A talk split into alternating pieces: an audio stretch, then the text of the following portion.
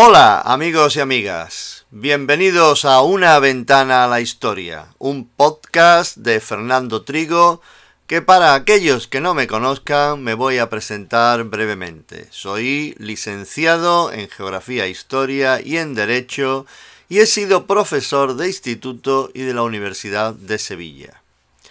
Este podcast, como su nombre indica, pretende ser una ventana de conocimiento para todos aquellos estudiantes y personas interesadas en la historia de España donde se van a contar, se van a narrar los acontecimientos más importantes y relevantes de nuestra historia. En esta segunda entrega sobre los Austrias del siglo XVI, voy a tratar sobre el reinado de Felipe II, llamado el Prudente, reinado que va desde 1556 a 1598, donde gobernó un vastísimo imperio y tuvo que hacer frente a problemas internos como la rebelión de los moriscos granadinos, la revuelta de Aragón o los procesos contra los protestantes, así como problemas externos como fueron la guerra contra Francia, la guerra contra los turcos en el Mediterráneo, la sublevación de los Países Bajos, la lucha contra Inglaterra y la formación de la unidad ibérica con Portugal. Fue este un periodo en el que se consolidó el gran imperio español y donde la monarquía hispánica siguió siendo el estado más poderoso del mundo. Bien, pues tras esta breve presentación y sin más dilaciones, comenzamos.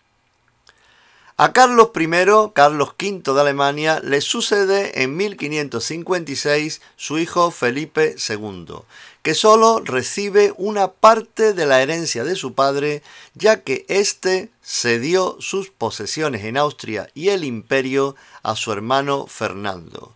Sin embargo, Felipe II hereda un inmenso imperio mayor que el de su padre, pues a las posesiones heredadas de éste le une las que hereda de su madre Portugal y su imperio ultramarino, y se pone al frente de la primera potencia europea, consiguiendo asimismo la unidad ibérica con Portugal en el año 1581.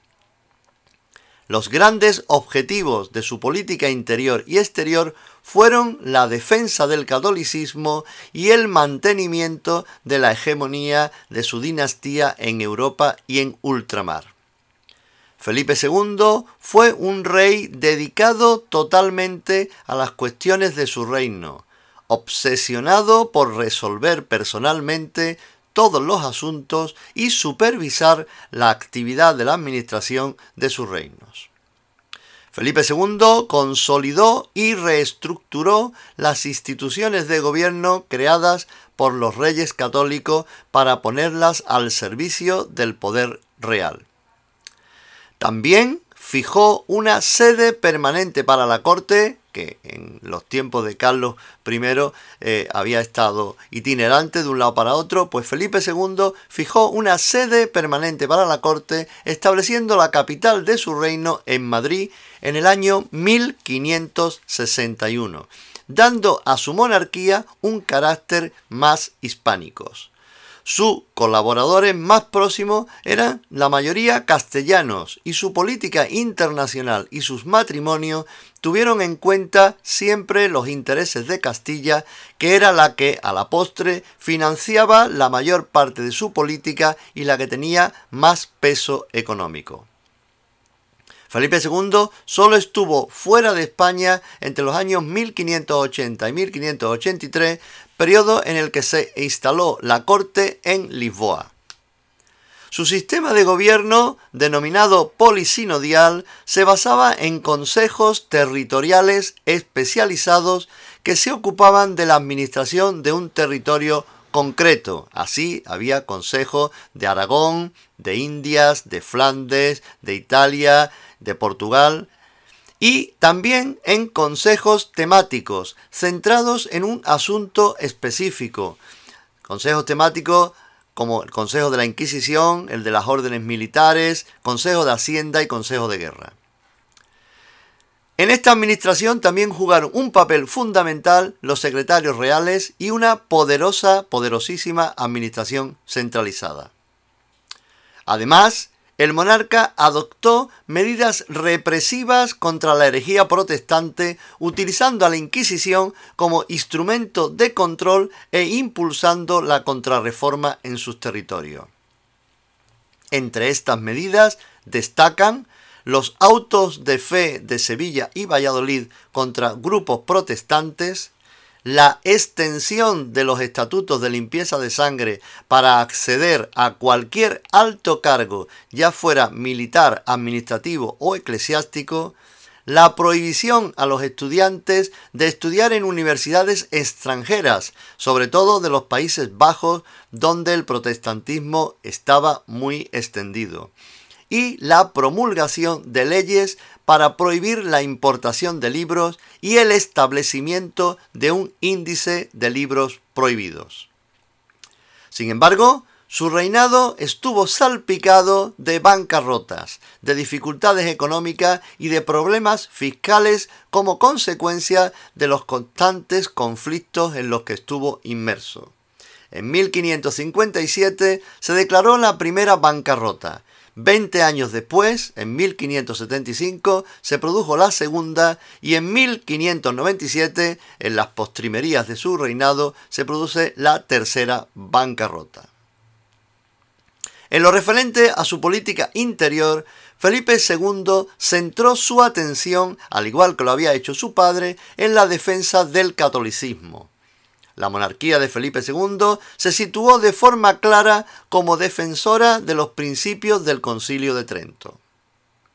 La presencia morisca en España constituía un problema religioso ya que esta población se había convertido al cristianismo para permanecer en España pero manteniendo la lengua y las costumbres islámicas. Además, los moriscos eran vistos como potenciales aliados de los piratas berberiscos que asaltaban las costas españolas y se pensaba que estaban esperando una invasión turca para unirse a ella. Como consecuencia de todo esto, la monarquía anuló todas las particularidades de los moriscos, prohibiendo en 1566 el uso de su lengua, de su forma de vestir y de sus tradiciones. Dos años después, en 1568, los moriscos de las Alpujarras se rebelaron intentando conquistar Granada. La rebelión duró hasta 1570, cuando fue sofocada por don Juan de Austria y los moriscos, unos 80.000 aproximadamente, fueron dispersados por toda Castilla. También tuvo que hacer frente Felipe II a la sublevación de las instituciones de Aragón entre 1590 y 1592. El exsecretario del rey Antonio Pérez, acusado de asesinato, huye de Castilla y se refugia en Aragón, acogiéndose a su fuero, era eh, aragonés, y se pone bajo la protección del Justicia Mayor de Aragón. Aragón es invadido por un ejército castellano en 1591 y el rey aprovecha la derrota aragonesa para imponer un recorte en los fueros aragoneses, lo que provocó un amplio sentimiento anticastellano en amplios sectores de la población aragonesa y sirvió para eh, fomentar la famosa leyenda negra en torno a este rey.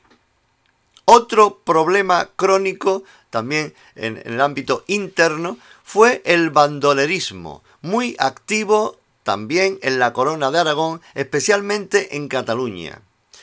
Se trataba de un fenómeno aristocrático que enfrentaba a grupos nobiliarios rivales, es decir, el enfrentamiento entre los distintos nobles por a ver quién tenía más poder en aquel momento. Estos son los aspectos más importantes y los conflictos internos más importantes durante el reinado de Felipe II. Vamos a ver ahora cuáles fueron los conflictos de la, eh, política exterior. ¿eh? La política exterior de Felipe II se inspiró en los mismos principios de la política exterior de su padre eh, Carlos V, la defensa del catolicismo y la lucha contra los turcos. Pero surgieron otros nuevos problemas como la sublevación de los Países Vascos, perdón, los Países la sublevación de los Países Bajos y la rivalidad con Inglaterra.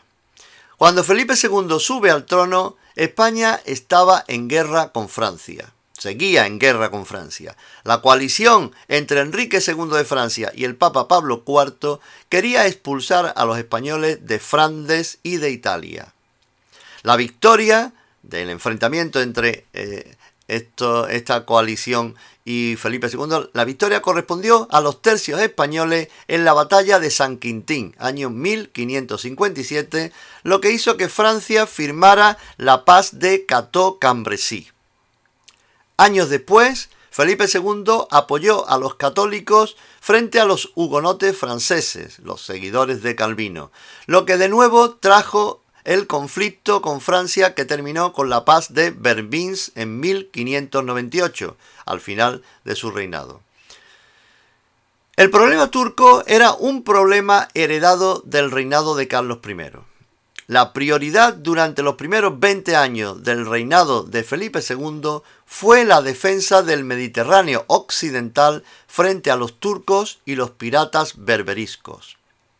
Los turcos seguían con su avance por el Mediterráneo y tras la conquista de Chipre en 1570, para hacerle frente se formó la Liga Santa en 1571, que es una alianza entre Felipe II, el papado y la República de Venecia, de la que dependía la conquistada Chipre, para combatir a los turcos. La escuadra española, al mando de don Juan de Austria, venció a los turcos en la batalla de Lepanto, el año 1571, lo que frenó la expansión de los turcos por el Mediterráneo y acabó con el mito de que eran invencibles. Aunque esta derrota no significó la desaparición de la amenaza turca en el Mediterráneo. Pero a partir de este momento los asuntos europeos que hasta entonces se habían dirimido en el ámbito del Mediterráneo se empezarían a resolver en el Atlántico. La rebelión de los Países Bajos, llamada también Guerra de los 80 años o Guerra de Flandes, fue el mayor problema al que tuvo que enfrentarse Felipe II y supondrá el punto de partida de la independencia de los Países Bajos con respecto a España. El origen del conflicto comienza en 1568 cuando el rey quiso aumentar su poder sobre estos territorios a lo que se opusieron los poderosos autóctonos entre los que nació un sentimiento nacionalista contra un rey que consideraban extranjero, no era el caso de su padre, que había nacido precisamente en aquellos territorios. Además, el malestar, al malestar político se unió el religioso, ya que el calvinismo se había extendido por las provincias del norte de los Países Bajos, por lo que el rey quiso introducir la Inquisición para contener su avance y castigar a los herejes. Esta rebelión contó con el apoyo de Francia e Inglaterra y provocó la división de este territorio en dos partes. Una zona católica al sur, obediente al rey Felipe II, lo que serían hoy día las actuales Bélgica y Luxemburgo, más o menos, y una zona calvinista al norte, que logró hacerse independiente y que pasó a denominarse las Provincias Unidas y que hoy sería lo que todos conocemos como Holanda o los Países Bajos que se convirtió en una de las potencias marítimas del mundo y uno de los principales rivales en el mar de España. Durante el reinado de Carlos I y parte del de Felipe II, Inglaterra fue un aliado de España. Sin embargo, tras la muerte de María Tudor, esposa de Felipe II, su sucesora Isabel I mostró desde un principio su hostilidad contra la monarquía hispana. La ayuda de Inglaterra a los protestantes franceses y a los calvinistas holandeses, así como la protección a los corsarios y piratas como Hawking y Drake que atacaban a los barcos españoles en sus viajes a América, en definitiva, la, la rivalidad entre ambas monarquías por su expansión marítima y el control del comercio colonial, hizo que Felipe II preparase una gran flota para invadir Inglaterra en 1588. La flota es conocida como la Armada Invencible e intentar también cortar su ayuda a los sublevados flamencos. La expedición fue un desastre por la falta de coordinación entre las, flotas que partieron desde Portugal y desde, y desde Flandes. Y las tormentas y el mal tiempo acabaron con la flota sin apenas haber entrado en combate contra los ingleses. Es conocida la frase de Felipe II cuando conoció esta, esta eh, circunstancia de yo no mandé mis barcos a luchar contra los elementos, porque evidentemente fueron los elementos, las tormentas, el mal tiempo, los que acabaron con la flota más que los propios barcos ingleses. Esta derrota supuso la ruina de la Marina española y acrecentó el poder naval inglés sin conseguir tampoco solucionar el problema de Flandes como ya hemos visto un poco antes. La muerte sin descendencia del rey Sebastián I de Portugal en 1578 hizo que Felipe II interviniera en la crisis de sucesión portuguesa. La sucesión recayó en el tío abuelo del rey de Portugal, el cardenal Enrique, que murió dos años después y sin heredero, dada su condición de eclesiástico. Felipe II hizo valer sus derechos dinásticos a la corona de Portugal, derechos que le provenían de su madre Isabel de Portugal, hija del rey luso Manuel I, y organizó un ejército de 30.000 hombres comandado por el duque de Alba que entraron en Portugal derrotando a sus rivales al trono portugués en la batalla de Alcántara. En una rápida campaña, las tropas españolas aseguraron el reino para Felipe II, que fue proclamado en las Cortes de Tomar en 1581 como Felipe I de Portugal. En estas Cortes Felipe prometió no convocarlas fuera del territorio portugués, establecer un Consejo de Portugal para asesorarlo en el gobierno y que el virrey sería siempre portugués o miembro de la familia real, trasladando la capital del reino de Madrid a Lisboa durante unos años. La corona portuguesa aportará al monarca hispánico un millón de nuevos súbditos, la ampliación de la costa atlántica y la duplicación de sus flotas oceánicas. Felipe II respetó escrupulosamente las peculiaridades políticas de Portugal, lo que impulsó a las élites portuguesas, nobleza y burguesía, a apoyar la sucesión española para el trono portugués. La incorporación de Portugal y de sus posesiones en las Indias Orientales, Asia, lo que conocemos como Asia, América y norte de África, concreto Ceuta, conllevó el dominio del Atlántico Occidental por Felipe II y mejoró la situación estratégica del imperio hispánico. Por su extensión, se decía que en sus posesiones nunca se ponía el sol. Lisboa se convirtió en la nueva base de operaciones atlánticas contra holandeses e ingleses. Como colofón, diré que Felipe II gobernó sobre un enorme territorio, sobre todo tras la incorporación de Portugal, e hizo que los dominios hispánicos se extendieran por todo el orbe. Bien, amigos y amigas, hasta aquí este episodio donde he realizado un análisis del reinado de Felipe II abordando tanto sus conflictos internos como externos.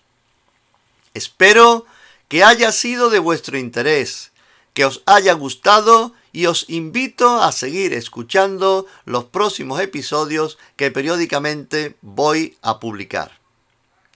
Este episodio se puede reproducir en Evox, en Anchor y demás plataformas de podcasting. También se puede reproducir en Spotify y por supuesto en mi canal de YouTube, donde os pido que le deis a me gusta y os suscribáis al podcast Una ventana a la historia.